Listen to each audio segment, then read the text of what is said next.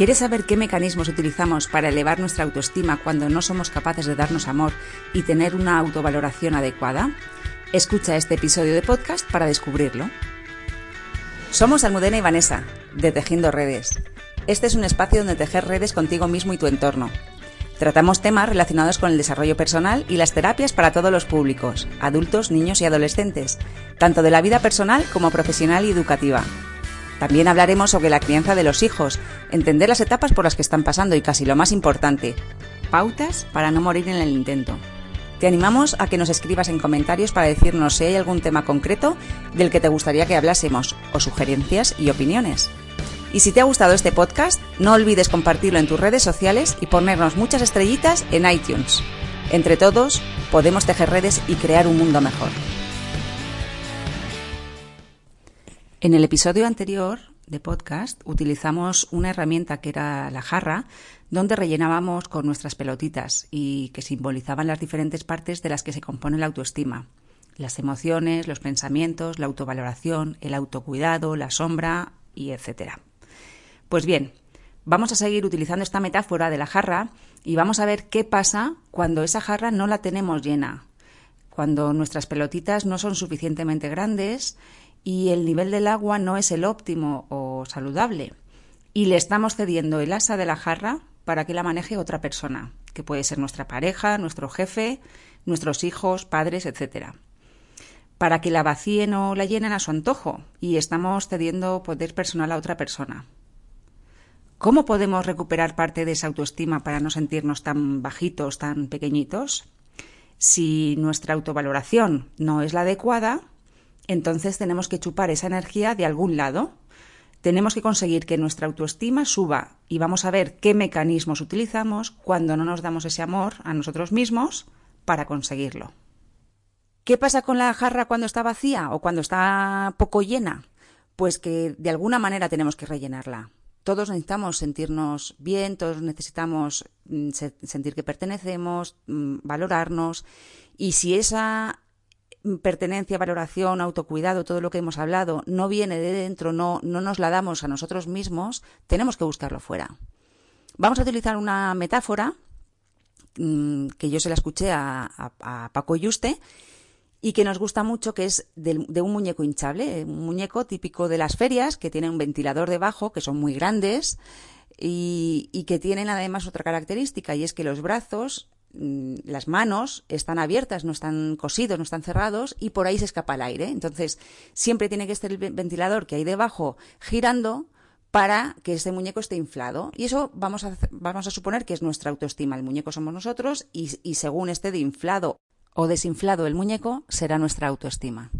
Pues cuando las pelotas de la jarra que tenemos son grandes, es como si tuviéramos nuestra propia fuente de alimentación que hace girar ese ventilador. Es decir, no necesitamos una energía externa, no necesitamos tener ese ventilador enchufado a ningún otro sitio, porque nosotros mismos nos autoabastecemos de eh, esa energía, de esa autoestima. Además, cuando esto es mantenido en el tiempo, cuando nos trabajamos la autoestima y la tenemos saludable, poco a poco esos agujeros que hay en las manos, esas aperturas, se van cerrando y se van cosiendo, con lo cual mm, cada vez el ventilador va a necesitar menos energía para girar, porque va a poder girar a un ritmo despacito, porque nuestra, nuestra autoestima, ese muñeco, va a estar permanentemente erguido, a veces un poquito más desinflado, un poquito menos, pero va a estar erguido. ¿Qué pasa cuando no, no, nos autoabastecemos de esa energía con esa autoestima? Las pelotas son pequeñitas y necesitamos coger la energía del exterior. Pues normalmente utilizamos tres maneras. Cuando nos comportamos de manera, entramos en el victimismo, cuando de vez en cuando estamos en el pobre de mí y fíjate con lo bien que yo me he portado y fíjate cómo me lo devuelve o fíjate cómo me trata la vida con todo lo que yo hago y de alguna manera estamos esperando a que los demás nos digan, pobre, qué mala suerte, con lo que tú vales, con lo que tú eres, con lo buena que eres, y de esa manera nos alimenta nuestra autoestima.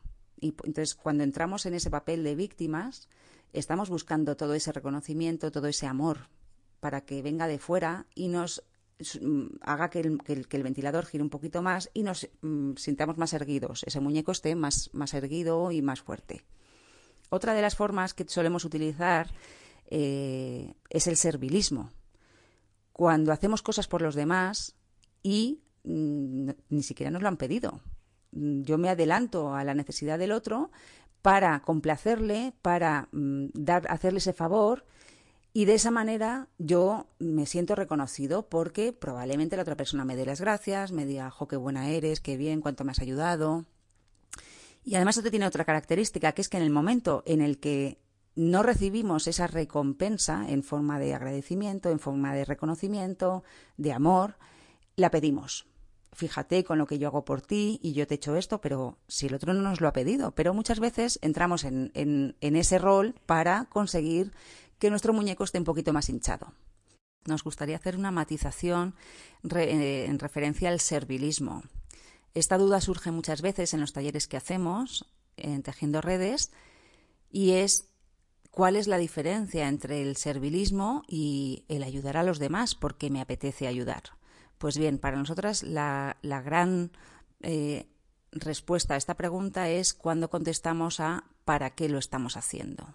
Si la respuesta al ¿para qué estamos haciendo, estamos brindando esta ayuda, eh, siendo de alguna manera serviciales, desde el corazón o cuando lo estamos haciendo para recargar chupar esa energía y que nos lo devuelvan en forma de agradecimiento, de reconocimiento. Eh, eh, esa es para nosotras la diferencia entre mm, hacer las cosas porque te sale del corazón, porque te apetece, porque te gusta ayudar a los demás y cuando esa ayuda se hace para ser recompensados de otra manera. Así que simplemente cuando estemos haciendo algo por alguien, pregúntate, ¿para qué lo estoy haciendo? si realmente lo hago porque me apetece, porque me sale del corazón, porque quiero hacerlo o necesito que de alguna manera también eso sea recompensado. Y la segunda pista para diferenciar entre servilismo y ayudar porque simplemente nos sale hacerlo sería ¿qué pasa si no recibimos el agradecimiento, el reconocimiento? Si, por ejemplo, yo ayudo a alguien, yo hago algo por alguien, y esa persona quizás ni siquiera se da cuenta de que estamos ayudándole o se da cuenta y simplemente no nos lo agradece o no nos lo reconoce, lo da como por, por hecho que íbamos a hacerlo y no recibimos nada a cambio. ¿Cómo te, cómo te sientes tú? ¿Sientes eh, que de alguna manera eh, esa persona no, no ha devuelto lo que tú creías? ¿No hemos sido recompensados? o te da igual porque como tú lo has hecho desde el corazón, no tienes problema en que no sea devuelto de alguna manera. Simplemente lo has hecho porque te ha salido así y punto. Esa es otra pista para saber cuándo estamos siendo serviciales y esperamos algo a cambio y cuándo no. Si cuando estamos haciendo algo a cambio no nos no recibimos esa recompensa y nos duele, nos enfada, nos frustra, entonces estamos siendo serviles si eh, hacemos algo por alguien y lo hacemos desde el corazón, no nos importa, ni siquiera nos fijamos en si hemos sido recompensados o no. Y es desde ahí, desde el corazón, cuando estamos dando. Y por último, pues cuando somos un poco agresivos, que todos en algún momento nos comportamos de manera agresiva. Puede ser agresiva verbal, agresiva en las formas, eh, físicamente, eh, en, lo que decimos, que podemos ser agresivos y podemos ser hirientes. Y bueno, pues de alguna manera eso en, en momentos, en ese momento nos está haciendo sentir mejor a nosotros mismos, haciendo sentir más pequeñito al otro es una forma de comportamiento bastante habitual y, en la que todos en algún momento entramos. Simplemente se trata de, de, ser consciente de cuando estamos en un papel o estamos en otro, cuando estamos en el rol de víctimas o en el de serviciales o en el de agresivos, porque necesitamos que ese muñeco, que ese ventilador gire más rápido y ese muñeco esté más erguido. Y todos en algún momento entramos en esos papeles, en uno o en otro o en los tres. Así que os proponemos la siguiente reflexión para cerrar ya este podcast.